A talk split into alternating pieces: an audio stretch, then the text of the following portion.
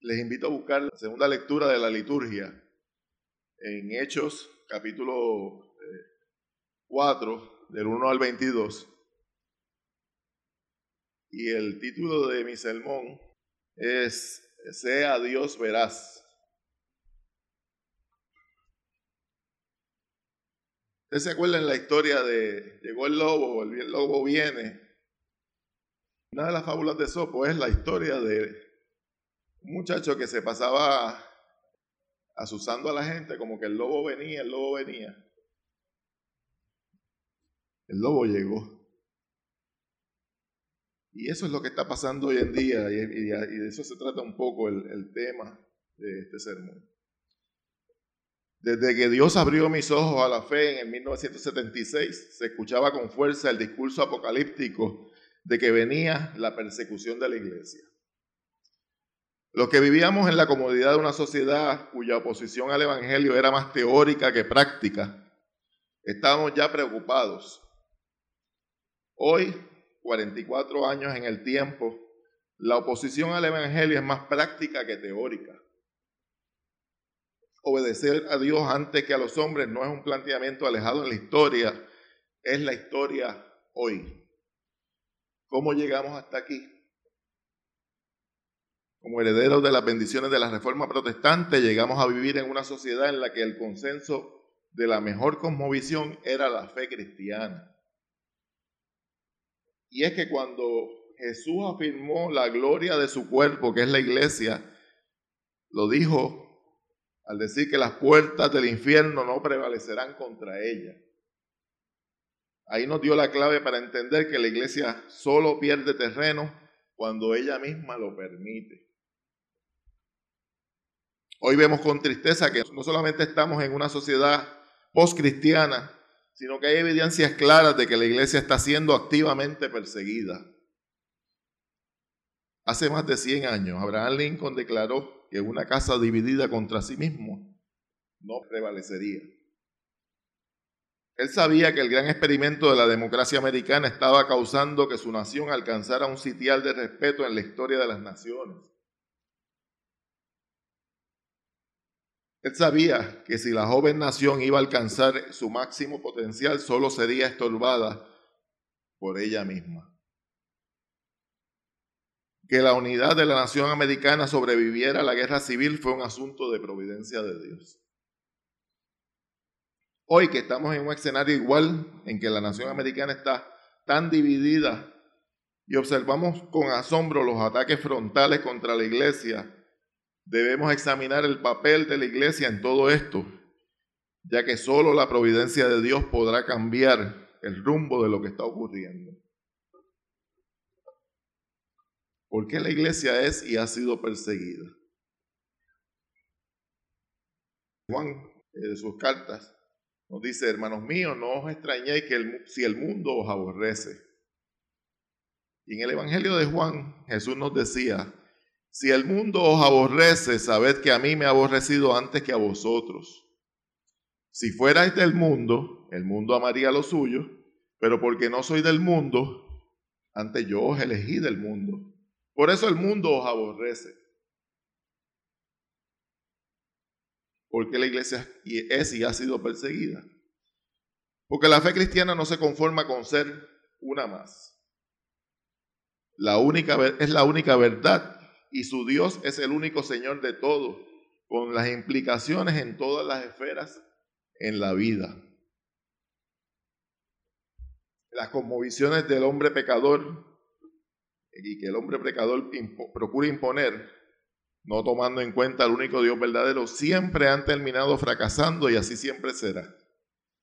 Y para ello les, les invito a que cuando ya estén en la página de internet, escuchen el mensaje que dio nuestro hermano Efraín el jueves pasado. Fue para mí una, una exposición magistral. Hoy celebramos en esta semana 503 años de la Reforma Protestante. La reforma que no solamente reajustó para bien a la iglesia cristiana, sino que con ello también ofreció al occidente la base radical objetiva y firme para que en todas las esferas de la vida se tuviera el sentido de propósito correcto. Y aunque el avance de la iglesia a nivel mundial continúa imparable, es en Occidente, particularmente en Europa y América, donde observamos que se ha tirado por la borda aquello que una vez le hizo grande. Cuando la iglesia estuvo consintiendo a que se confine su espiritualidad a la estrecha área de la religiosidad y la fe dejaba de tener implicaciones en todas las áreas de la vida, se dio terreno a la mentira. Para que la fe cristiana, el Evangelio, alcance todo su potencial, debe tener impacto en todas las áreas y las esferas de la vida. El señorío de Cristo debe extenderse a todas las áreas de la vida. Tenemos un modelo en la Biblia de cómo actuar ante la persecución de la autoridad civil y religiosa. Ciertamente la iglesia nació en medio de una realidad adversa y si buscamos la lectura en esta mañana, en Hechos 4, del 1 al 22, veremos cómo los discípulos de Jesús enfrentaron el autoritario y opresivo poder religioso y civil de su época. La historia que nos ocupa en el capítulo 4 realmente comienza en el capítulo 3, cuando Juan y Pedro van a la oración en el templo a las 3 de la tarde. Pedro aborda a un cojo de nacimiento y todos conocemos la historia. Le indica que no teniendo plata ni oro, solo puede ofrecerle lo que tiene. En el nombre de Jesucristo de Nazaret le ordena ponerse de pie y es sanado de inmediato. Y en, en esos pasajes, en el capítulo 3, hay un pasaje muy significativo que dice, y les reconocían que era el que se sentaba a pedir limosna a la puerta del templo, la hermosa, y se llenaron de asombro y espanto por lo que había sucedido. Posteriormente a eso, Pedro aprovecha el, el momentum para dar un discurso en el pórtico de Salomón en la lectura de esta mañana, en el capítulo 4, versículo 1, nos dice, hablando ellos al pueblo, vinieron sobre ellos los sacerdotes con el jefe de la guardia del templo y los saduceos, resentidos de que enseñasen al pueblo y anunciasen en Jesús la resurrección de entre los muertos. La autoridad religiosa y civil tomaron conocimiento de lo que estaban enseñando Pedro y Juan y objetan. En el versículo 3 nos dice, y les echaron mano y los pusieron en la cárcel hasta el día siguiente porque ya era tarde. Pasando ya la hora de los sacrificios, no era permitido realizar procesos judiciales y deciden encarcelarlos. En el versículo 4 nos dice, pero muchos de los que habían oído la palabra creyeron y el número de los varones era como cinco mil. Como la palabra de Dios no está presa, creyeron cinco mil varones. Se añadieron esto a los tres mil personas que apenas unos días en Pentecostés habían creído y fueron bautizadas. Y nos dice en los hechos, en ese capítulo donde fueron tres mil reconocieron al Señor, nos dice, y perseveraban en la doctrina de los apóstoles, en la comunión los unos con los otros, en el partimiento del pan y en las oraciones. Y sobrevino temor a toda persona, y muchas maravillas y señales eran hechas por los apóstoles. Antes de la muerte de Esteban se estima que habían en Jerusalén cerca de 20 mil nuevos creyentes. De ser un grupo insignificante en un lugar escondido del mundo, en pocos tiempos la iglesia iba creciendo y Dios iba añadiendo. En el versículo número 5 nos dice, aconteció al día siguiente que se reunieron en Jerusalén los gobernantes, los ancianos y los escribas, y el sumo sacerdote Anás y Caifás, y Juan y Alejandro y todos los que eran de la familia de los sumos sacerdotes. Se constituye entonces lo que se puede reconocer como la Corte Suprema de Israel. Y el juicio se dio y se acostumbraba a dar entre los sacrificios de la mañana y de la tarde.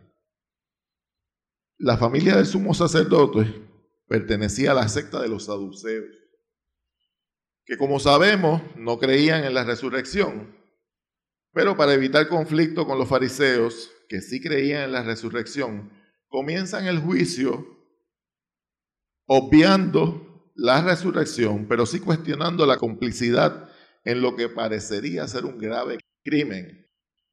Los custodios de la espiritualidad judía ven como amenaza que alguno enseñe algo que amenace el monopolio de su fe. Y en el versículo 7 nos dice, y poniéndoles en medio les preguntaron, ¿con qué potestad en qué nombre habéis hecho vosotros esto? En este momento se estaba constituyendo un juicio en la Corte Suprema de Israel contra Pedro y Juan la secta de los saduceos, que era principalmente el grupo de los sumos sacerdotes, que según aprendí en el análisis que iba haciendo, Anás había sido primeramente sumo sacerdote y los sumos sacerdotes era hasta el momento en que muriera y después pasaba a otro. Era un asunto de, de una genealogía, no todo el mundo. No había oportunidad igual de empleo ahí. Era como Dios lo había establecido. Era una genealogía. Y como ese sumo sacerdote Anás fue depuesto por el emperador de la época, hacía ya unos años, Caifás era el que ocupaba eh, de manera eh, de facto, aunque Anás se les reconocía entre los judíos como que era el verdadero sumo sacerdote.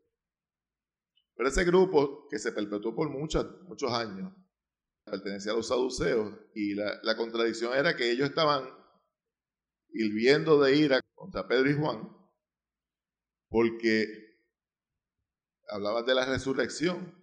Ellos pensaban que ya se habían dispuesto de, de aquel que le causaba problemas, de Jesús el Cristo. Pero no, todavía seguía dando problemas.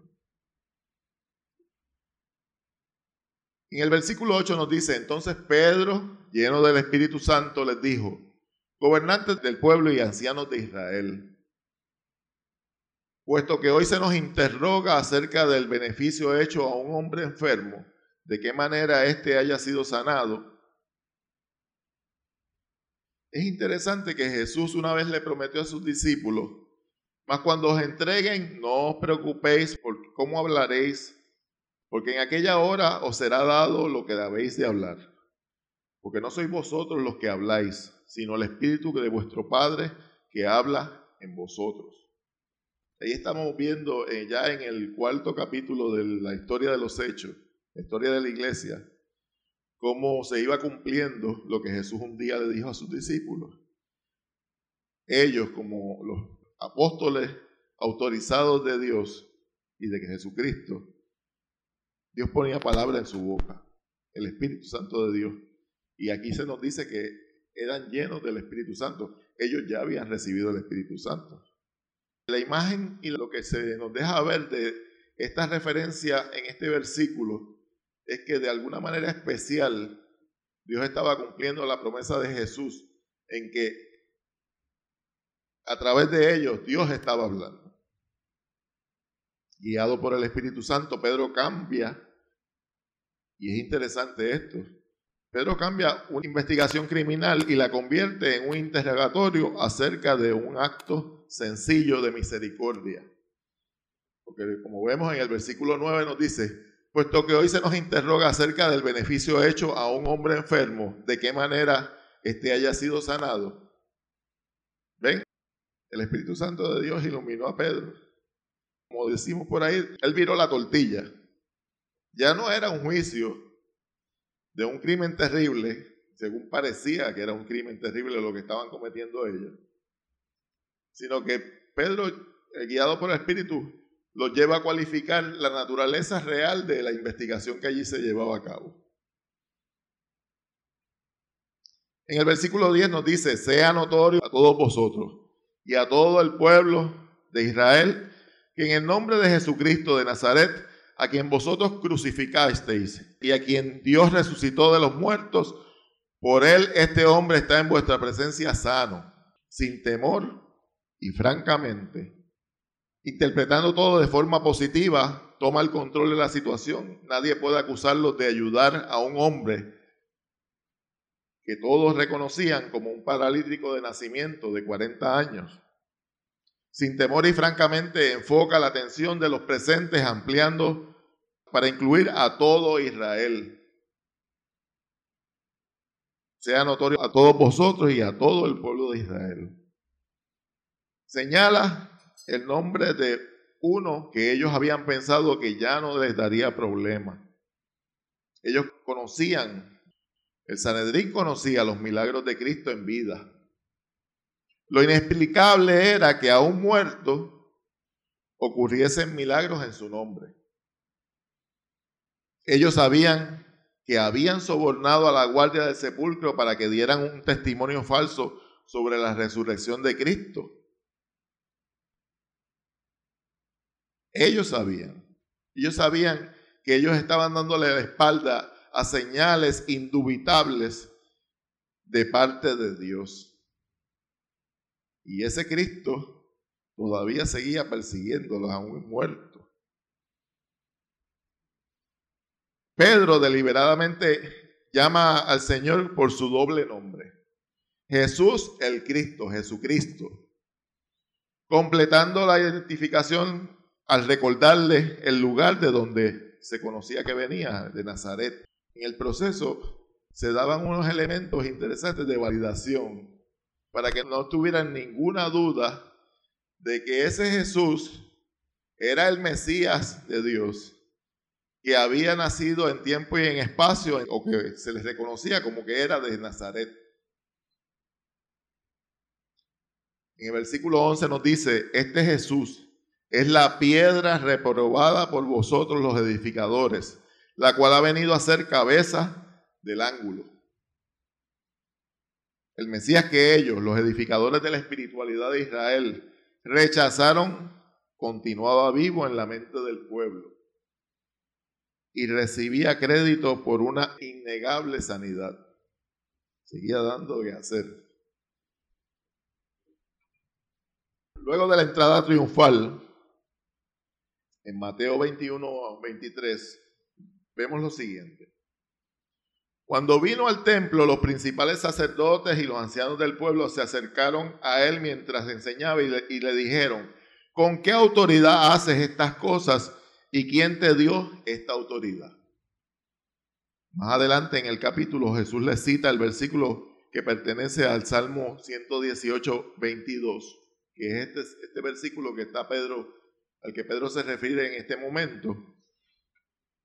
Y ahí Jesús le dice en Mateo 21, 42, Nunca leísteis en las escrituras la piedra que desecharon los edificadores. Ha venido a ser cabeza del ángulo. El Señor ha hecho esto y es cosa maravillosa a vuestros ojos. Por tanto os digo que el reino de Dios será quitado de vosotros y será dado a gente que produzca frutos de él. Y el que cayere sobre esta piedra será quebrantado, y sobre quien ella cayere le desmenuzará. Y oyendo sus parábolas, los principales sacerdotes y los fariseos entendieron que hablaba de ellos, pero al buscar cómo echarle mano, temían al pueblo, porque éste le tenía por profeta. Ellos se acordaban de esas palabras que Jesús hacía unas pocas semanas les había dicho. Ellos sabían la agenda de Jesús. En ese momento no encontraban de manera inmediata cómo salir de él. A final de cuentas encontraron y lo hicieron, enviándole a la muerte. Habiendo llegado el tiempo cuando parecía que ya se habían librado de Jesús, observan con espanto la realidad viva de que el pueblo crece en su aprobación a Jesús, reconociendo que la salvación se encuentra solo en Él. En el versículo 12 nos dice, y en ninguno a otro hay salvación, porque no hay otro nombre bajo el cielo dado a los hombres en que podamos ser salvos. Este no es un discurso inclusivo Este es un discurso excluyente. Nos recuerda cuando Jesús nos decía en el capítulo 14 de Juan, yo soy el camino, o parafraseándolo yo, es decir, yo soy el único camino, la única verdad y la única vida, y nadie viene al Padre si no es por mí. El discurso cristiano es perseguido porque el discurso cristiano es excluyente. El discurso cristiano no reconoce la validez de los dioses de los hombres y de aquellos que buscan convertirse en el sumo bien de la humanidad, cuando hay uno solo que es el sumo bien de la humanidad y ese es Dios. Con la señal de una sanidad física se validaba que la sola fe en la sola gracia a través de solamente Cristo se daba el acceso a los hombres a la salvación que solo glorifica a Dios. La sola, la sola que nos trajo la reforma y que siempre deben estar en nuestra mente y en nuestro corazón. La afirmación podamos ser salvos es indicativa de que es una obligación moral responder al llamado de creer en Jesucristo como medio determinado por Dios para ser salvos y nunca, nunca en algún otro medio.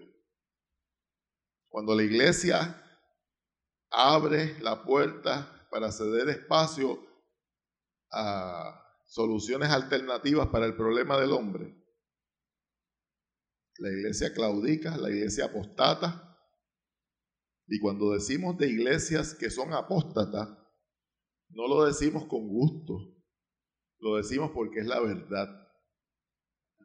Cuando una iglesia, como cierta iglesia que no voy a mencionar, cierta concilio, que trae a, su, a sus asambleas generales el considerar aún, el ver si Cristo es el único camino a Dios. ¿De qué les habla eso a ustedes? ¿Apostasía? La apostasía fue lo que hizo Adán cuando le dio la espalda a Dios en el, en el Edén. Porque Adán, eh, solamente Adán y Eva tenían la capacidad de decirle no a la serpiente. Y Adán y Eva apostataron del único Dios verdadero. Y toda la humanidad es apóstata en el sentido de que le dieron la espalda a Dios. Hay un segundo sentido que hoy en día reconocemos como apostasía, es cuando alguno de los que entra en el pacto con Dios en su iglesia le da la espalda a la verdad de Dios y a Dios. Y eso es apostasía. Todos los que son por el bautismo, particularmente nuestra fe que bautiza niños, Bautiza niños el reconocimiento de que este evangelio es para ustedes y para vuestros hijos. Y vemos el retrato de niños que no tienen conciencia ni conocimiento aún, recibiendo la señal del pacto en el Antiguo Testamento, en la circuncisión, ¿verdad? Por eso nosotros bautizamos niños hoy en día. Y esos niños tienen una oportunidad de oro porque están dentro del pacto, son miembros de la comunidad de fe reconocidos, y esos niños son criados de tal manera que cuando llegue la edad de la discreción tengan la capacidad de ver hacia el lado y decir, a mí lo que más me conviene es Cristo Jesús. Que Cristo sea mi Salvador.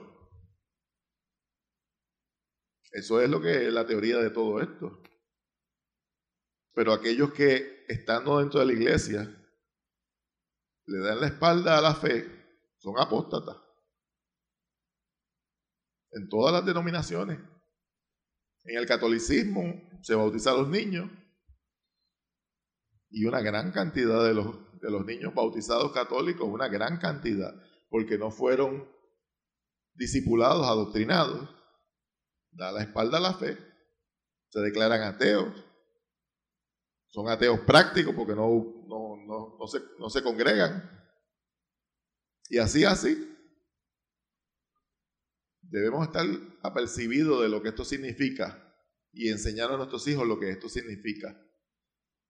Y hacerlo es claro que hay una decisión, la decisión más importante de, de uno en la vida no es la decisión de con quién me casaré.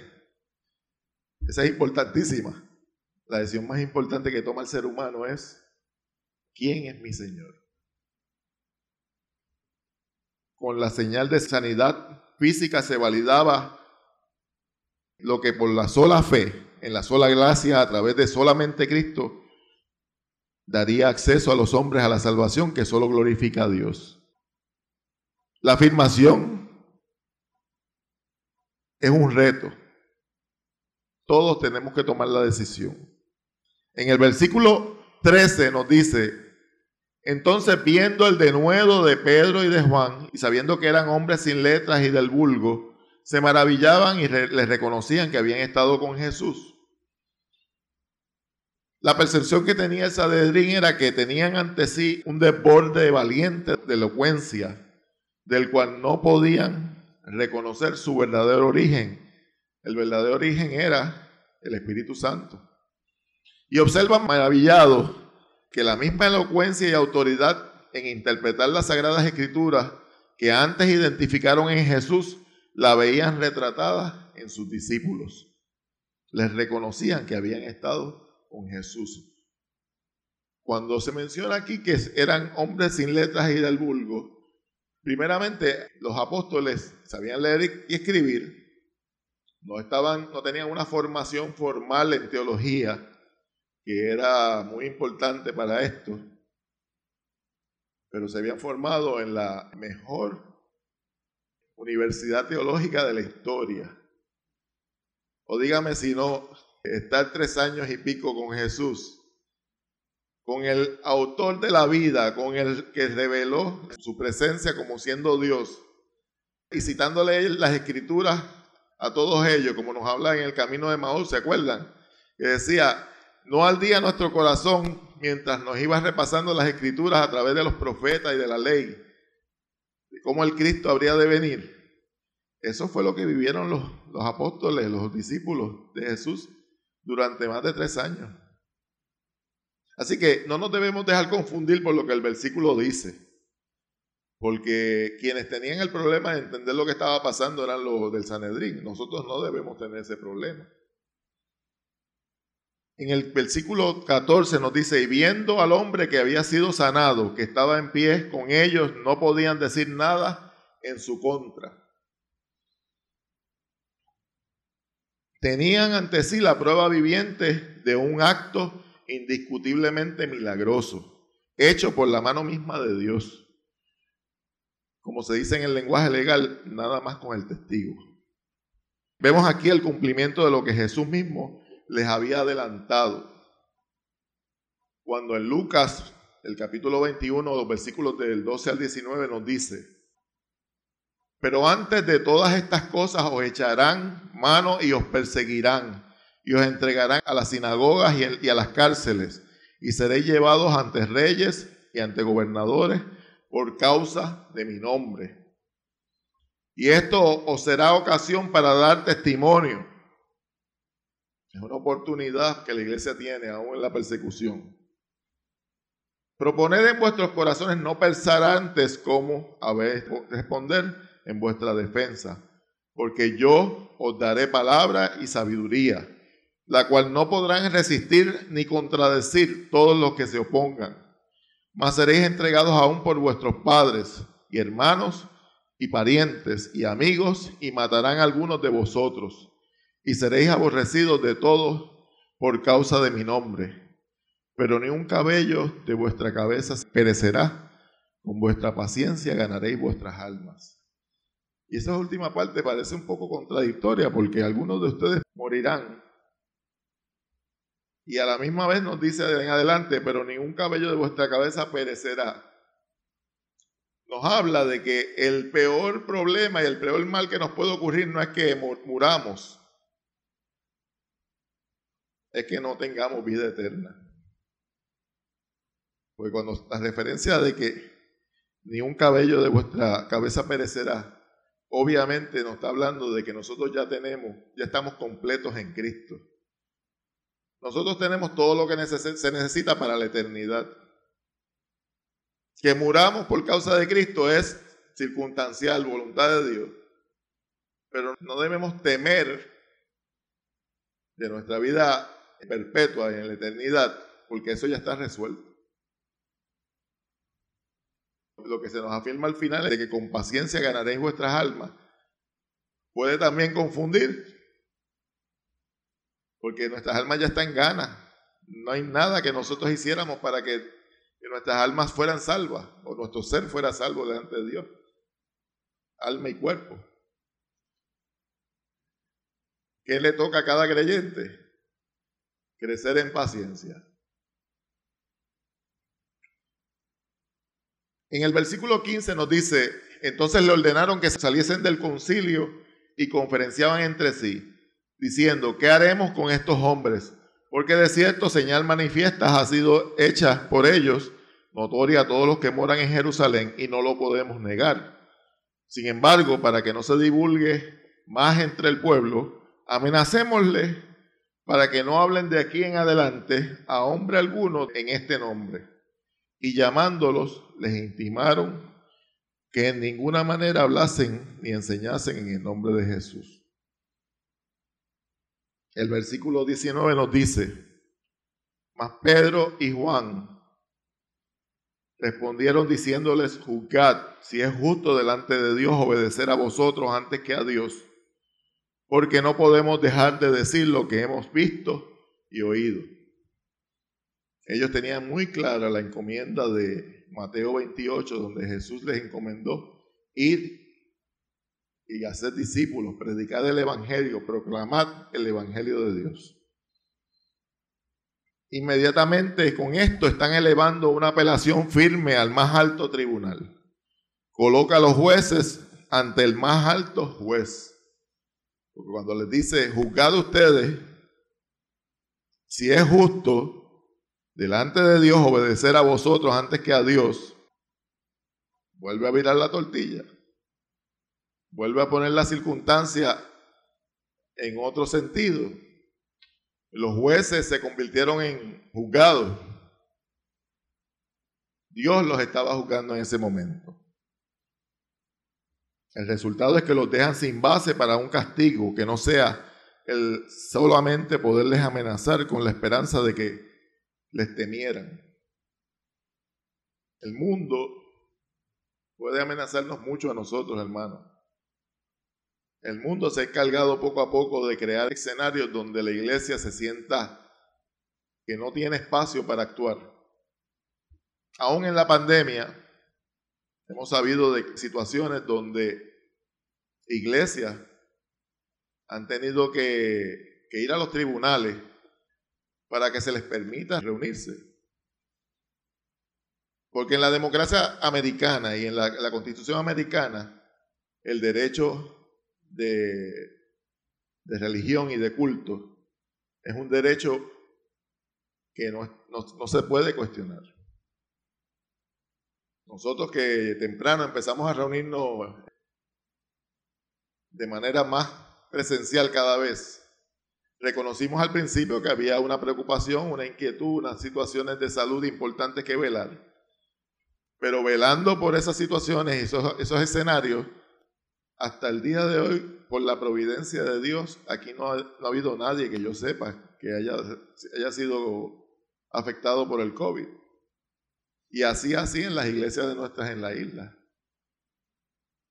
Pero mucho del, aparato, del establecimiento político de, la nación americana ha estado aprovechando eso en muchas ciudades para evitar que las iglesias se reúnan. Y hay que decirle lo mismo que Pedro y Juan le dijeron al, Sanedrín. Estimen ustedes si es, si es menester que nosotros obedezcamos primero a ustedes o a, Dios. Y esto va a ser, esto es principio de dolores. Esto va a seguir así de mal en peor. En la medida que las ideologías que son enemigas de, de Cristo, de la iglesia, sigan proliferando. Cuando tememos primeramente a Dios, ninguna otra fuente de temor es suficiente. Dios mismo se encargó de poner en el corazón del pueblo el regocijarse en Dios. Y vemos en los últimos pasajes, en los versículos 21 y 22, lo siguiente. Ellos entonces les amenazaron y les soltaron, no hallando ningún modo de castigarle por causa del pueblo, porque todos glorificaban a Dios por lo que se había hecho, ya que el hombre en quien se había hecho este milagro de sanidad tenía más de 40 años. Cuando la iglesia funciona y proclama el Evangelio de manera correcta, con las validaciones correctas, no tiene que temer, tiene que actuar en Dios. Tiene que permitir que Jesús, Jesucristo, sea Señor en todas las áreas de la vida. Y créanme, hermano, que la iglesia en Puerto Rico y en muchas partes del mundo es muy inmadura en lo que esto significa. Hoy vemos de manera interesante cómo la iglesia en Puerto Rico, que históricamente siempre ha pensado que introducirse o inmiscuirse en la política no es algo que corresponde a los hijos de Dios, hoy vemos grupos de creyentes que montaron un partido político. Yo no le estoy diciendo que vote o no vote por ellos. Yo le estoy diciendo que corresponde a los hijos de Dios involucrarse en todas las áreas de la vida, porque el área de la vida en la que no nos involucramos se la dejamos al enemigo de las almas. Y eso es así en todo.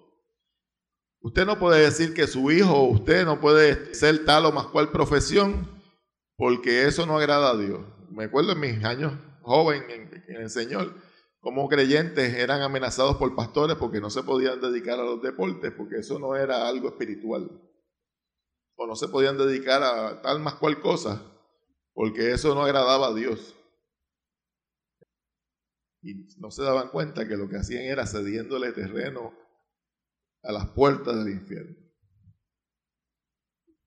En el capítulo 5 de los Hechos vemos finalmente que ocurre lo inevitable que el Sanedrín tuvo que volver a llamar a, los apóstoles y decirle, no mandamos estrictamente que no enseñases en ese nombre. Y ellos le vuelven a repetir lo mismo. Más adelante vemos como Gamaliel, uno de los doctores de la ley más venerados en el pueblo, y probablemente uno de, los, de aquellos sacerdotes que los, los hechos reconocen como que eran los que habían reconocido a Jesús como su Señor y Salvador, les dice, Ahora os digo, apartaos de estos hombres y dejadlos, porque si este consejo o esta obra es de los hombres, se desvanecerá, mas si es de Dios, no la podréis destruir. No sé, seáis tal vez hallados luchando contra Dios. Nosotros, hermanos, en medio de la, en los albores de lo que estamos viviendo hoy en día, debemos reconocer que el Evangelio es poder de Dios para salvación que no nos podemos avergonzar del Evangelio, que debemos ir de frente con el Evangelio de Cristo, pero el verdadero Evangelio, el Evangelio que es excluyente para excluir todo lo que no pertenece a Dios, pero que es inclusivo para incluir que todas las esferas de la vida pertenecen a Dios. Esa es la mentalidad que debemos tener y cómo debemos pensar. La palabra de Dios en algún punto nos dice que debemos orar por las autoridades para vivir quieta y reposadamente. Y a todos nos gusta ese versículo, ¿verdad? Oramos por las autoridades. Oramos aún por aquellos que son parte de las autoridades que no nos agradan mucho. Pero cuando dice que para que vivamos, porque esto agrada a Dios y para que vivamos quieta y reposadamente, no es que vivir quieta o reposadamente sea un fin en sí mismo. Francis Schaeffer nos advertía hace muchas décadas de que cuando la iglesia se, se ocupa principalmente en vivir quieta y reposadamente y se olvida del costo que significa servir a Cristo, pues nos estamos achantando a una comodidad de vida que no nos toca todavía. Porque nosotros vamos a estar cómodos en la vida en la eternidad. Aquí ahora es necesario que tengamos muchos padecimientos, que padezcamos muchos problemas. Pero llenos del Espíritu de Dios y guiados por la palabra de Dios, somos más que vencedores en aquel que nos llama. Amén. Dios y Padre, ahora te damos gracias, porque tu palabra para nosotros significa aliento y dirección, porque tu Santo Espíritu mueve nuestros corazones a servirte de manera correcta y suplicamos que esta palabra que ha sido predicada rebote en nuestras mentes y en nuestros corazones para tu sola gloria. Oramos y damos gracias en Cristo nuestro Señor. Amén. Estamos en silencio, hermano.